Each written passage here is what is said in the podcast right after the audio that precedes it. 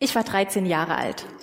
Es waren Sommerferien und unser Zeltplatz für die Teenager-Freizeit lag mitten im Pfälzerwald. Es war echt idyllisch, die schönen Bäume außenrum.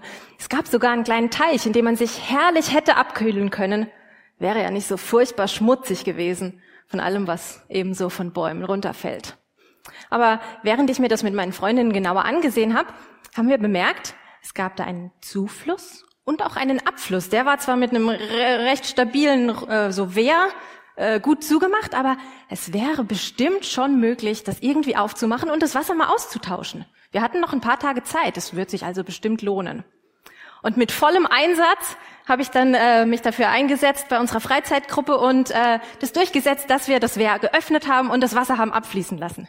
Super Idee, dachte ich, und habe mich schon darauf gefreut, dass wir da bald dann schwimmen könnten bis wir die Fische gesehen haben, die in diesem Teich lebten und äh, jetzt immer schneller ihr ja, Lebenselixier verloren.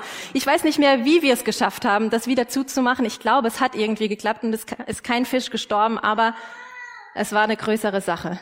Und ähm, an was ich mich auch noch sehr gut erinnere, ist, wie sehr ich mich geschämt habe. Ich hatte gedacht, das wäre es wirklich wert, mich so voll dafür einzusetzen, aber es ist total nach hinten losgegangen. Ich bin mir sicher, dass jeder von uns hier im Saal und auch am Bildschirm ähnliche Geschichten zu erzählen hätte. Irgendwas, für das wir uns echt eingesetzt haben, wovon wir dachten, das ist es wert. Und dann aber früher oder später gemerkt haben, das war es nicht. Es war keine gute Idee. Die Sache war meinen Einsatz nicht wert. Solange es nur um einen Teich geht oder ja, vielleicht wir uns eine Weile schämen, wir vielleicht auch ein bisschen Geld verdienen, aber man das wieder gut machen kann, ist es halb so schlimm. Aber dann gibt's eben auch die Entscheidungen, die Dinge, für die wir uns einsetzen, die einen weitaus größeren Einfluss haben. Wenn wir uns vielleicht fragen, ob es die richtige Entscheidung war, die Beförderung anzunehmen, mit der wir jetzt zwar deutlich mehr Geld verdienen, aber überhaupt keine Zeit mehr haben, um dieses Geld einzu äh, auszugeben, einzusetzen, unsere Zeit zu genießen mit unserer Familie und das zu tun, was uns wirklich Freude macht im Leben. Wenn wir uns vielleicht sogar fragen, war die Entscheidung für meinen Partner, meine Partnerin die richtige? Oder hätten wir uns das gleich sparen können, dass wir jetzt Tag für Tag aneinander, miteinander leiden? War es die richtige Entscheidung? Oder wenn du dich irgendwann entschieden hast, dein Leben Jesus zu geben, als Christ zu leben, dann kennst du vielleicht auch die Frage, war das die richtige Entscheidung? Ist Jesus es wert, dass wir unser ganzes Leben auf ihn setzen? Ist es die richtige Entscheidung gewesen? Jemand, der sich diese Frage auch gestellt hat, ist Johannes, der Täufer, um den es heute in unserem Predigtext geht. Ich möchte euch den Text vorlesen aus Matthäus 11, Verse 1 bis 6 und bitte euch dazu aufzustehen, aus Ehrfurcht vor dem Wort Gottes. Als Jesus seinen zwölf Jüngern diese Anweisungen gegeben und seine Rede beendet hatte, zog er weiter, um in den Städten Galiläas zu lehren und Gottes gute Botschaft zu verkünden. Johannes hörte im Gefängnis vom Wirken Christi. Er schickte einige seiner Jünger zu ihm und ließ ihn fragen, Bist du der, der kommen soll? Oder müssen wir auf einen anderen warten? Jesus gab ihnen zur Antwort, Geht zu Johannes und berichtet ihm, was ihr hört und seht. Blinde sehen, Lahme gehen, Aussätzige werden geheilt, Taube hören, Tote werden auferweckt und den Armen wird Gottes gute Botschaft verkündet. Und glücklich zu preisen ist, wer nicht an mir Anstoß nimmt. Nehmt gern wieder Platz. Wenn Johannes sich jetzt fragt, hat es sich gelohnt, mein Leben auf Jesus zu setzen, mein Leben für ihn einzusetzen, dann fragt er sich nicht, haben sich die fünf Minuten jeden Morgen gelohnt, in denen ich Bibel gelesen und mit Gott geredet habe und die eine Stunde am Sonntagmorgen, in dem ich im Gottesdienst war. Wenn er sich fragt, hat es sich gelohnt, mein Leben für Jesus einzusetzen, dann hat es eine ganz andere Dimension. Johannes hat wortwörtlich sein ganzes Leben für Jesus eingesetzt. In Lukas 1 erfahren wir, dass er schon von Geburt an dazu auserwählt war, ein Bote für Gottes zu sein, dass er abstinent leben sollte wie die Propheten. Und als dann sein öffentliches Leben beginnt, zieht er in die Wüste, ernährt sich von Heuschrecken und wildem Honig und trägt ein kratziges Kamelhaargewand. Ich kann mir vorstellen, dass er manchmal auch dachte, ich würde eigentlich auch ganz gerne als Handwerker in einem kleinen Dorf leben mit einer Familie und einfach ein ganz normales Leben führen. Aber Johannes hat sich ganz für Jesus eingesetzt. Er hat das Volk darauf vorbereitet, dass der Messias jetzt endlich kommen würde. Dass sie Buße tun mussten, dass sie umkehren mussten von ihren bösen Wegen. Er hat kein Blatt vor den Mund genommen und hat jedem gesagt, was noch zu ändern wäre, damit er bereit ist für das Reich Gottes. Johannes hat gepredigt, hat getauft und hat die Leute darauf vorbereitet, dass endlich, endlich all das eintreffen würde, was Gott schon direkt nach dem Sündenfall versprochen hatte, dass einer kommen würde, der dem Bösen den Kopf zertreten würde. Dass endlich das eintreten würde, wovon die Propheten über Jahrhunderte geschrieben haben. Dass Gottes Friedensreich anbricht, dass Freude und Friede herrschen, dass die heidnischen Herrscher aus dem Land getrieben werden, dass die korrupten Eliten entmachtet werden, dass Kranke geheilt werden, Gefangene befreit werden, dass allem Volk die gute Botschaft verkündet wird, dass der Retter da ist. Dafür hat Johannes sein ganzes Leben eingesetzt. Und dann eines Tages war es endlich soweit. Da kam Jesus zu ihm an den Jordan und sagte, Johannes, taufe mich. Und als die beiden aus dem Wasser kommen, da ertönt die Stimme vom Himmel, die wir uns doch ehrlich gesagt auch so oft wünschen die ganz klar sagt, das ist mein geliebter Sohn, an ihm habe ich wohlgefallen, auf ihn hört. Das hat Johannes miterlebt. Die Stimme vom Himmel, die sagte, ja, Jesus ist wirklich der Messias.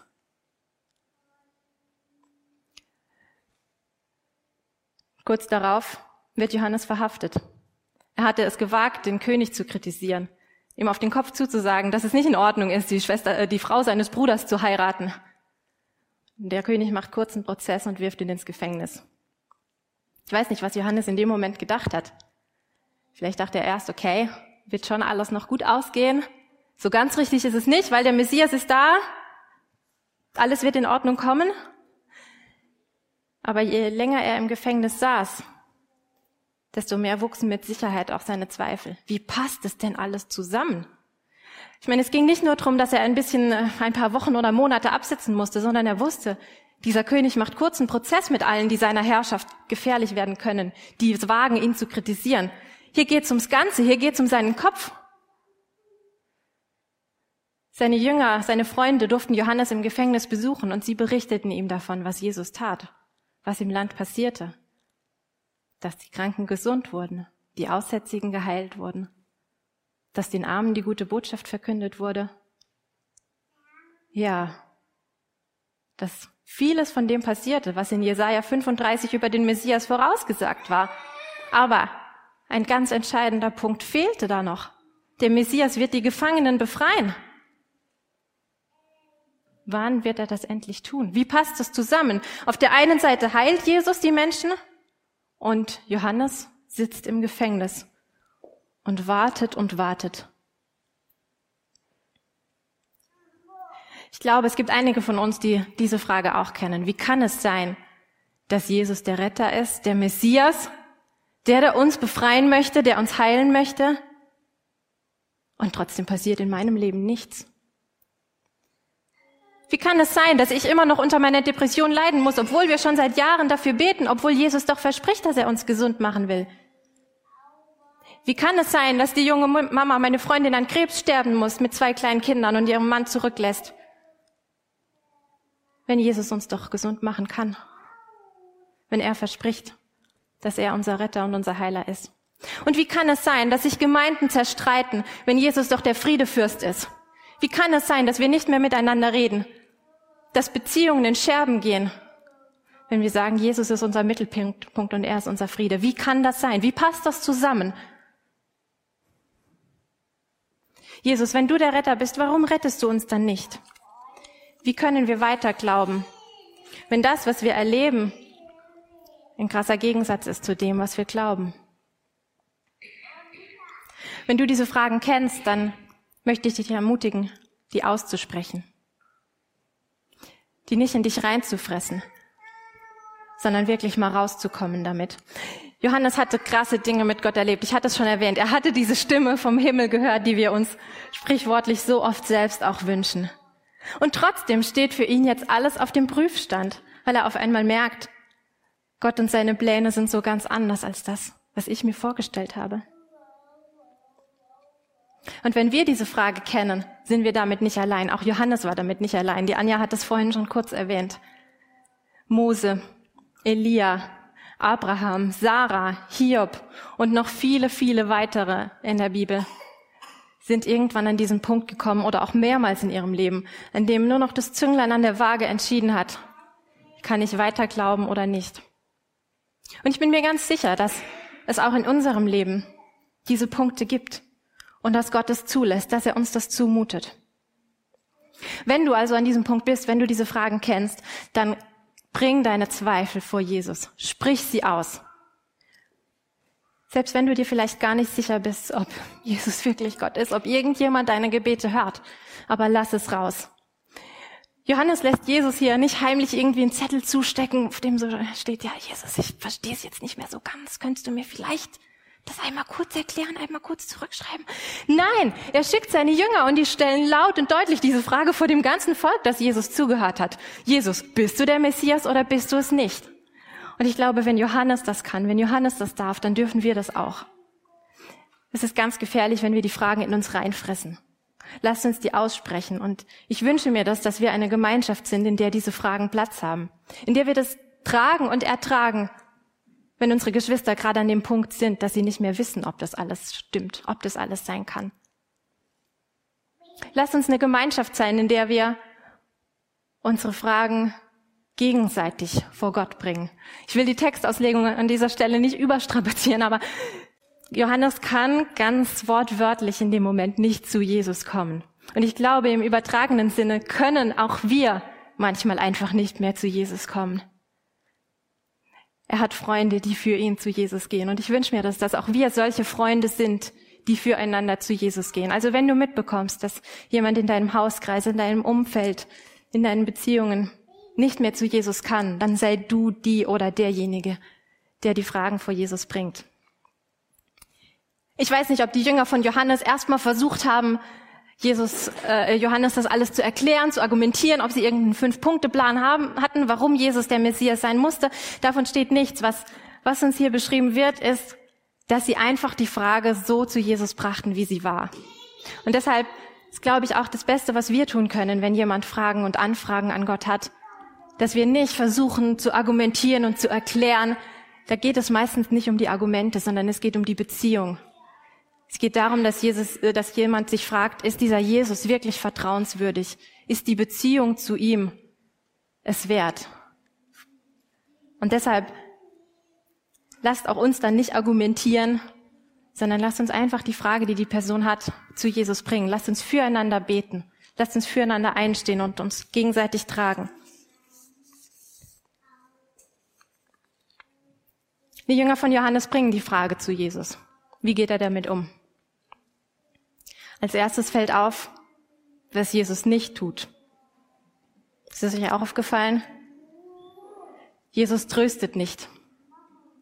Er schickt keine warmen Worte, sagt nicht Johannes, ich sehe dich, du bist so tapfer, du machst das so gut, es kommt alles in Ordnung, vertrau mir. Ich mache noch hier die Predigt fertig und dann bin ich auf dem Weg zu dir. Und dann werden wir dem König Herodes mal zeigen, wo der Hammer hängt. Dann geht's endlich los, wie du dir es vom Messias erwartet hast. Dann werden wir die Römer aus dem Land vertreiben und es kommt alles in Ordnung. Es passt schon alles so, wie du es dir erwartest, nur die, es braucht vielleicht noch ein bisschen länger. Nein, das tut Jesus nicht. Ich finde, das ist auf den ersten Blick ganz schön schwer zu ertragen. Jesus mutet es Johannes erst einmal zu, ohne Trost und ohne Lösung für seine konkrete Situation zu bleiben. Und er mutet auch uns das manchmal zu. Er mutet uns zu, dass er uns nicht die Antwort auf unsere Frage gibt. Nicht direkt. Und er mutet uns zu, dass er nicht alles so auflöst, dass er nicht so handelt, wie wir es uns von ihm wünschen und von ihm erwarten. Stattdessen schickt er einfach die trockenen Worte. Ja, sagt doch Johannes, was ihr seht. Blinde sehen, Lahme gehen, Aussätzige werden geheilt, Taube hören, Tote werden auferweckt und den Armen wird Gottes gute Botschaft verkündet. Er zitiert hier wieder Jesaja 35. Ich kann mir gut vorstellen, dass die Jünger von Johannes erstmal leicht verdutzt waren, so, Ja, Jesus, das hatten wir ihm gesagt. Und das ist genau der Grund, warum wir jetzt auch hier stehen, weil da eben noch dieser entscheidende Punkt fehlt. Wann werden denn die Gefangenen befreit? Wann wirst du all die Werke tun, die der Messias tun soll, auf die wir warten? Das ganz Wesentliche fehlt uns noch. Auf diese ganzen Fragen, ja, die Johannes und seinen Jüngern unter den Nägeln brennen, geht Jesus hier gar nicht ein. Warum macht er das? Warum tröstet er seinen Freund Johannes nicht? Und warum tröstet er uns auch manchmal nicht? Er tut es oft, ohne Frage. Die Bibel ist auch voller, voller Verse, die Gott beschreiben als einen barmherzigen, mitfühlenden, liebevollen Gott, der uns tröstet, wie eine Mutter tröstet. Da geht mein Herz auf, weil ich weiß als Mama, was, was Trost bewirkt. Und das tut Gott auch. Er tröstet uns. Aber nicht immer. Manchmal mutet er uns zu, ohne Trost zu bleiben. Nicht ohne Antwort, aber ohne den Trost, den wir uns wünschen.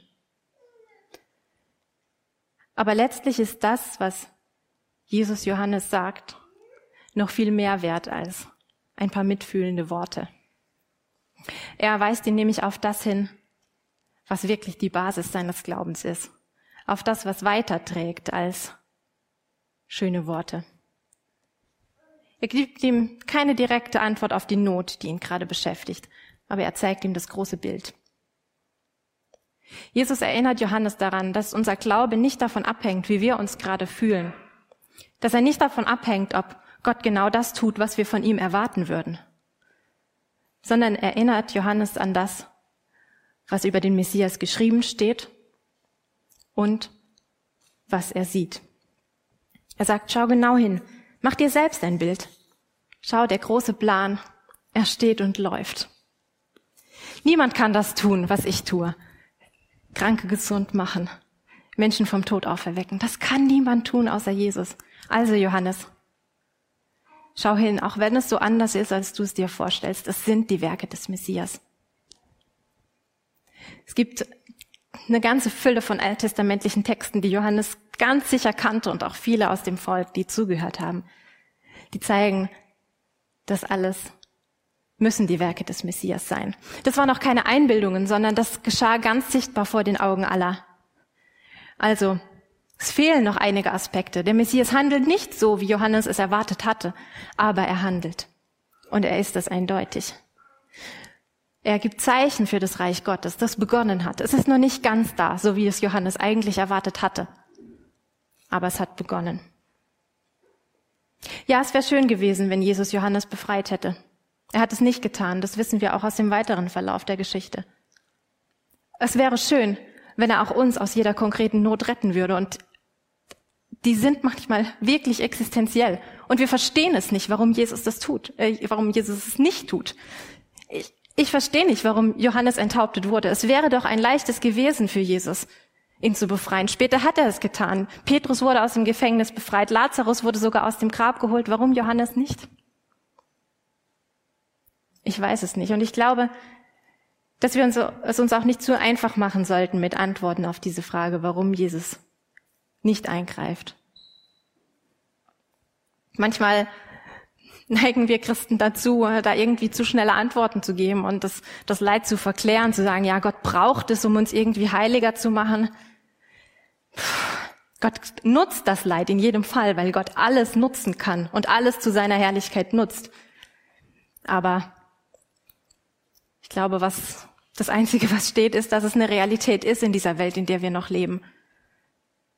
Was aber genauso Realität ist, dass Gott uns nicht allein lässt in unserem Leid. Und das ist der Punkt, an dem es auch für mich persönlich, ich immer wieder dahin komme zu sagen, ja, bei allen Fragen, bei allen Anfragen an Gott, halte ich mich doch bei ihm fest.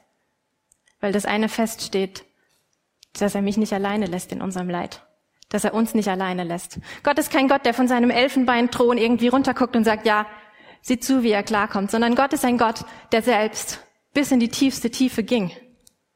Jesus weiß, wie es ist zu leiden, wie es ist einsam zu leiden, sich Gott verlassen zu fühlen. Das kennt er nur zu gut und deshalb ist er bei uns in unserem Leid.